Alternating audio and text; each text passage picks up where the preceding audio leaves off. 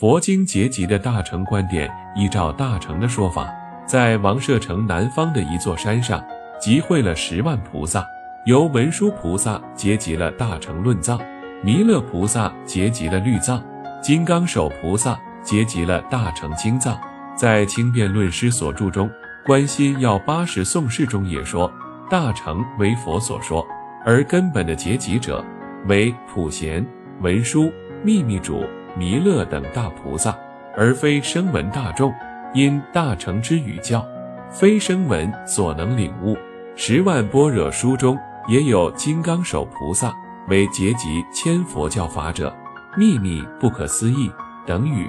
金刚手灌顶序中也说，金刚手菩萨为结集者。